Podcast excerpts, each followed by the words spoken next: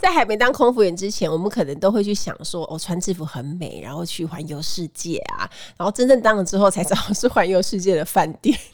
还有就是以前都会自己想象说，哇塞，我今天在巴黎，然后下个礼拜在罗马什么的，就想象这种美好的情境，然后就觉得这是这个工作最梦幻的地方。那事实上呢，也是因为你本来就是会跑来跑去，可是啊。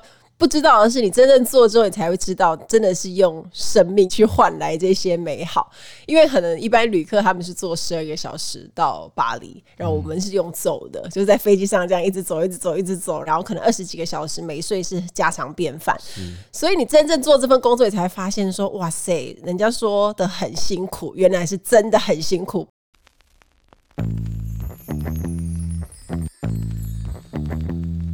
欢迎收听《迷成品 Podcast》放送观点。在职涯真心话系列节目中，我们将特别探讨不同的职涯旅程与工作样态，与你分享工作与人生的不同可能，一起突破求职瓶颈，活出精彩人生。大家好，我是子瑜。本集的关键字是转换跑道哦。那我们在工作的时候，难免会思考说：我现在的方向是对的吗？这就是我要的生活吗？如果你不满意现在的状况的话，你要如何做出改变呢？今天我们邀请到 Emily 报报主持人 Emily，她将以空服员以及创作者的经验，和我们分享重新开始的勇气与自信。Emily，你好，Hello，子怡好，各位迷产品的听众，大家好，我是 Emily。首先想跟你询问一下，当初选择空服员作为职业的契机是什么呢？我算是蛮小的时候就有想当空服员了，类似十二十三岁那个时候，印象中看到空服员穿制服的样子，我觉得哇，好漂亮。那一直到我进入五专，然后我读的是文藻外语学院，就是学外语的。然后那个时候刚好学校就请学姐回来分享，啊他们是在华航服务，然后他当时就穿制服回来啊，然后我们就想说，哇塞，这个学姐也太美了吧！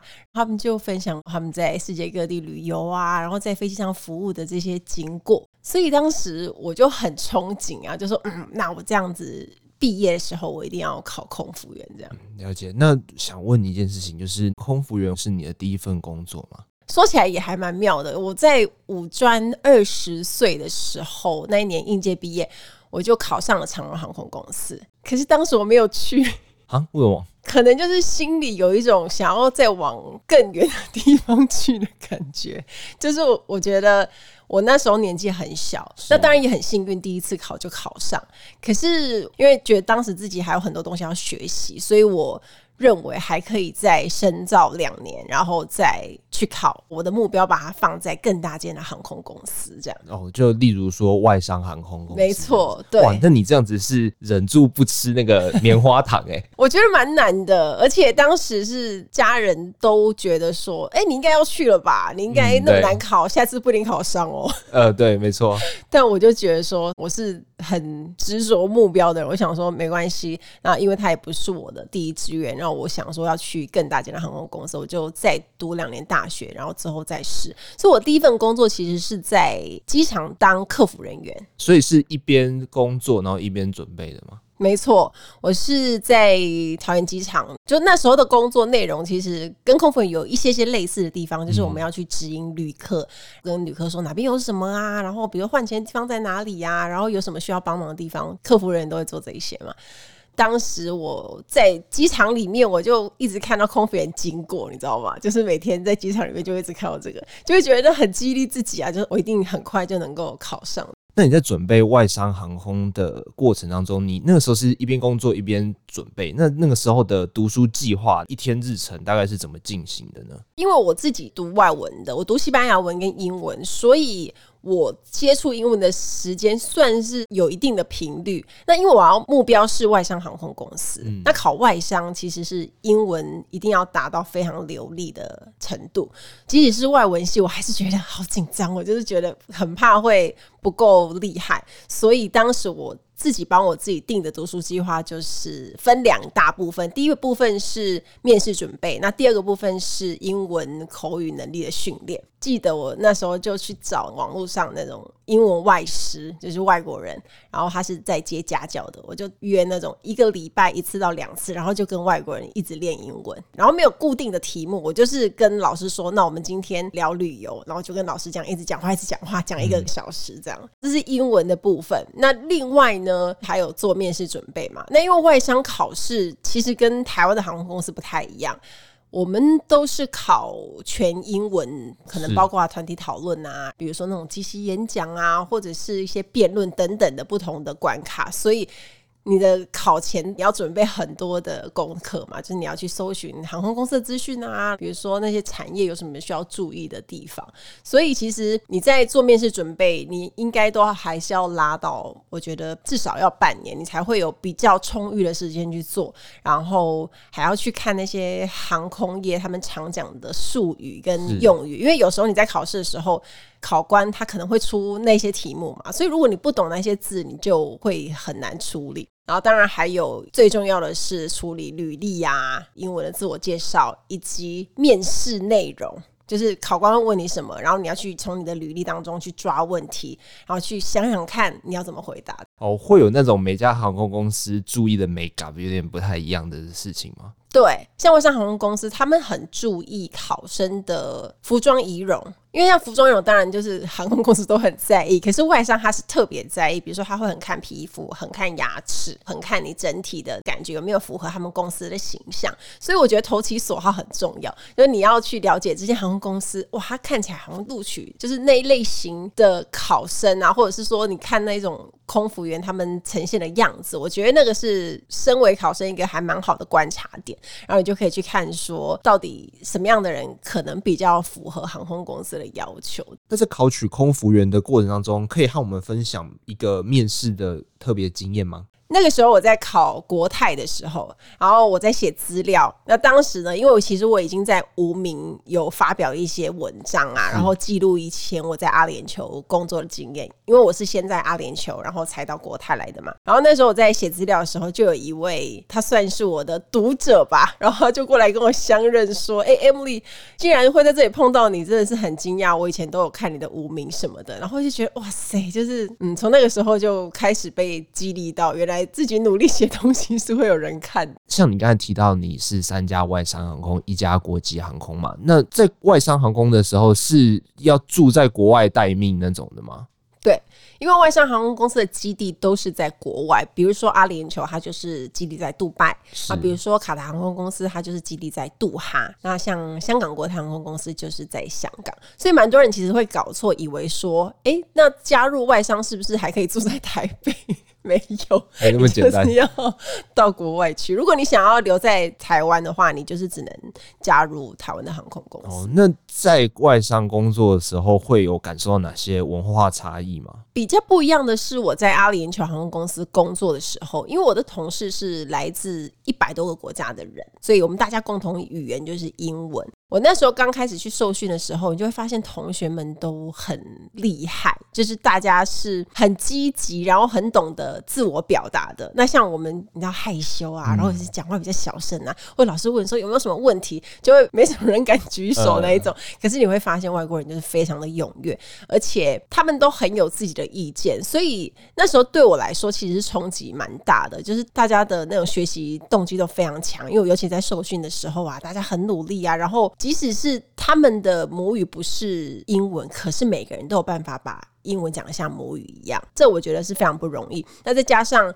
他们几乎很多人都是会三四个语言以上，就第二外语、第三外语、第四外语。所以我们以前在公司的时候，都会在公司的系统在组员的名牌下面都会写说他会讲什么什么语言这样子，然后你就会发现有些组员是一排一排，然后我就哇，我觉得太强了吧！而且我觉得在国外工作，就是你需要蛮多的。独立性，还有你要懂得解决问题，这还蛮重要的。因为你在国外，就是你会遇到很多的拉里拉杂的事啊，然后很多时候是你自己一个人，因为你也没有家人在那边，然后朋友基本上你也不是很常碰到，因为大家都要飞嘛，或是大家居住在不一样的地方，嗯、所以在国外你就是需要有蛮多的解决问题能力。那个时候大概是多少频率回台湾一次啊？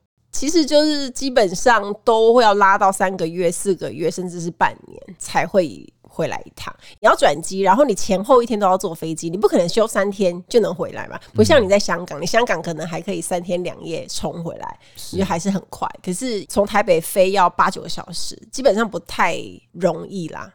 所以那时候就是比较辛苦。如果你容易思乡的人呐、啊，就在国外会比较辛苦一点。哦，对，而且像你刚才说，杜拜就是出国旅游去玩，好像都还蛮开心的这样子。对。但是如果要长期的在那边工作，在那边定居的话，那个视角应该是会不一样的。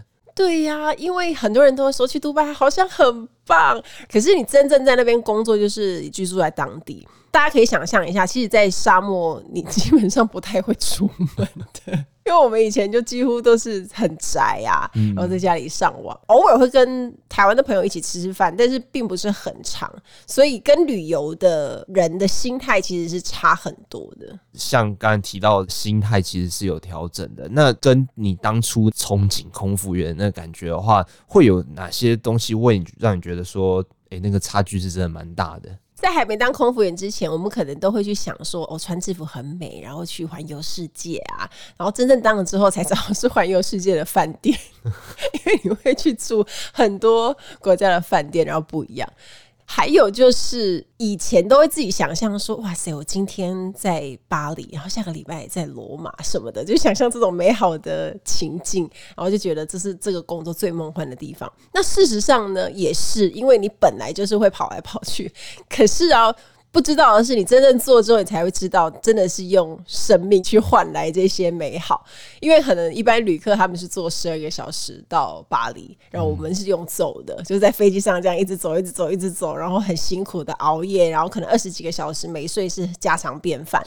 所以你真正做这份工作，你才会发现说，哇塞，人家说的很辛苦，原来是真的很辛苦，不是那种随便说说，然后大家都只看到那种漂亮美好的那一面。那你真正做了才会知道。体力跟心灵都是很大的考验。也就是万谈说，当初来学校演讲的学姐怎么没告诉我？没有，她讲了，可是我们当时不会体会啊。因为如果你很憧憬这个工作，我跟你说他很辛苦，你还是会觉得说我可以的，我可以的，我可以的，然后你就会忽略到这个讯息。哎、欸，那会不会有什么东西是乘客不太容易知道的一些辛苦事情呢？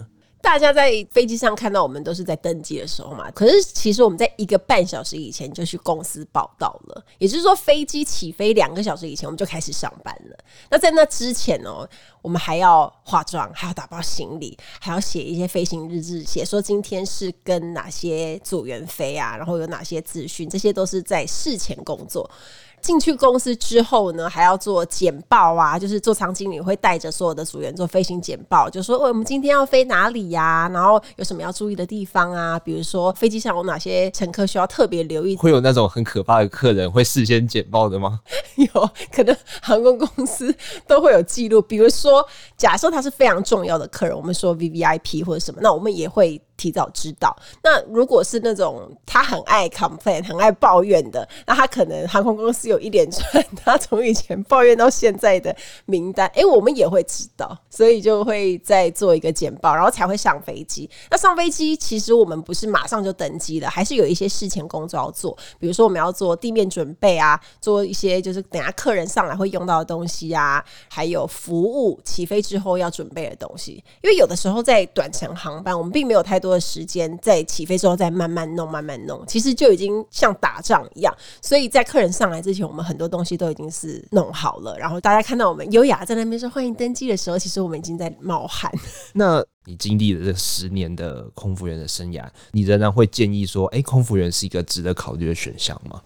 当然了，我觉得很好啊。这份工作其实真的很不错，我自己还蛮喜欢。我飞了十年，如果不喜欢，其实不会做那么久。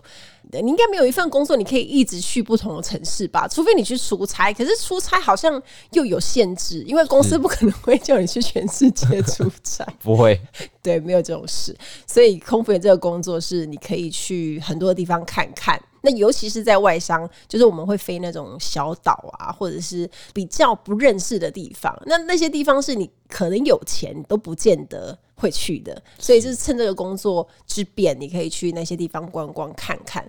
所以，如果真的想要考空服人员的话，我觉得这真的是一个不错的职涯的选项。那尤其是现在航空公司对于年龄的接受度其实是蛮高的。所以我一直跟很多的读者说，哦，比如说你三十岁之后，很多人就担心说，我会不会没有办法了？可是我都一直鼓励他们说，去啊去啊，因为就是有很多的机会啊，而且现在大家都很缺人。哦，真的吗？现在大家是普遍缺人？对，因为可能疫情的关系，然后流动率也变高，然后有一些人走了，然后还要再招新血嘛，所以在这个过程当中，就是会有很多航空公司一直在招募，这个时候可能会比较好搞。那如果是我现在有正职的情况下，Emily 会如何建议去制定转职计划、读书计划呢？这个题问题蛮多人都会问我的。那我觉得其实就是千万不要离职去专职准备考试，我觉得不用，不建议破釜沉舟的，我不建议。因为现实层面，你还是要顾嘛，你还是要有钱收入，不然怎么支撑你考试？现在就是，如果你真的想转职，你就是。要好好的做自己的工作，然后你可以利用你下班时间或者是你休假时间去安排你的读书计划。因为空服员的考试，它并不是考很多什么专业科目嘛，或者是你那种需要去上很多课的那种，它就是考英文能力，然后有一些面试的东西。那那些东西其实是靠自己准备也可以，然后你当然上课也可以，可是你就是可以利用你自己的时间就好，不需要全职去做这件事情。而且我一直认为。你如果是一个很认真的人，你很能够安排自己时间的人，即使是你时间很有限，你还是能够做到很好。哦，就是 如果你一点都不自律，你可能全天都浪费掉了。嗯，对。所以我觉得大家可以这样做，就是。像攀岩说的，就三点不动一点动啊，就是你不要一次就把你自己整个弄到没退路，豁出去这样子。而且我觉得有一个东西就是你要给自己设限，比如说我想要转职做空服员，但我可能限制自己两年时间准备，或者是两年时间去一边考一边准备，然后如果有机会我就跳过去。那如果没有，是不是要做停损点？就你不要无止境的投入，你还是要知道自己。能够做到什么程度？那像刚才提到，就是你在当空服员的过程当中，其实你还在写文章，发展到现在，其实已经是完全不一样的样态了。二零二零年可以说是你的职业的新篇章啦。是什么原因让你觉得说是时候离开空服员，然后开启自己另一条道路呢？算离职有一点担心跟害怕，然后也会有一点挣扎。可是我已经经营自媒体八年左右的时间，所以我从二零一四年开始，我觉得勇气那个东西是慢慢堆叠起来的，它不是一下子就出现。那我觉得会支持我提出离职的点呢，就是我在另外一个领域有一些发展，然后再加上。我觉得因应未来，我已经做好了一些准备，所以其实我即使挣扎，我并没有花太多的时间。那当时会去思考说：“哎，我现在这个状况是不是还没有准备好？”我觉得会耶，因为其实我觉得人都是这样，就是。我们不管花了多少时间在做前置作业跟准备，可是，一到了那个临界点跟转捩点，你要变动的时候，你就会担心说：“我好了吗？我准备好了吗？是不是还没好？”所以我觉得没有任何一个时间是准备好的，而是你自己心态上的调整，就是你还是要去相信你自己的能力吧，就是。我在一边飞行的时候，然后一边做自媒体的经营，然后这么长久的时间，这么辛苦的过程，我都能够熬过来了。以后换成全职去经营的话，只会更考验我自己的自律性嘛，就安排时间啊，然后怎么做。那我前面都有办法做，那我相信我后面应该是 也可以继续做下去。所以我觉得这样的勇气是很多年这样子努力上来的。无论是过去的空服员，或者说现在您是身兼多个平台的创作者嘛，那你到现在的时候会有怀疑自己对未来有一点点焦虑的时候吗？我觉得会，因为人不安、焦虑是很正常的事情。而且你看，现在社群有很多的变化，资讯都变得很快，那平台又一直出现新的，那如果我一直很安逸现在的状况的话，其实过没多久，我的比如说优势可能就会慢慢消失。因为其实大家知道这几年变化还有一些淘汰都蛮快的，所以我一直跟自己讲说，就是你要拥抱很多的变动，就是你要去享受这个过程。就是诶、欸，我不断的学习新事物，然后有一些新的东西，你就要去接受它。如果想要有创造更多机会，你当然就是要去提升自己的能力。所以每当我感到不安跟焦虑的时候，我可能就会去。想说有什么东西我可以做的，就是把焦虑转换成比较正向积极的心态去做。这样，我每次在做不一定是职业啊，就是我认为是重要决定的时候，我都有一种自己在那个鱿鱼游戏的那个玻璃桥的那个感觉，你知道吗？就是当然前人的成功或失败经验都会成为你的教训，但是等到真的换你去做的时候。你还是会哎、欸，真的吗？就是那种感觉会让人非常的不舒服啊。但是同时，就因为没有人可以替你做决定，所以才更要相信自己平时做的那些累积啊。嗯，没错，会在那边 要跳不跳？因为你如果不跳的话，你就永远过不了关啊。嗯、没错。最后想问一下，就是如果我们在面对转换跑道的担忧的话，那 Emily 有什么鼓励或者是建议啊分享给我们的听众呢？我觉得面对转换跑道，一些担心是很难免的，尤其是我们刚要跨出去那一步的时候。可是我觉得最难就是跨出那一步。当你真的跨出第一步之后，你就会觉得，哎，其实好像没有那么可怕。那当然，换跑道带来的一些压力跟一些挑战。也算是一个动力吧，就是让你可以 push 你自己往前，然后继续努力。我觉得事情都有两面，就是当你面对一些压力，可是相对的，也因为你自己的努力，可能会帮你开创一些新的机会啊，或者是你之前根本就没有触碰过的世界。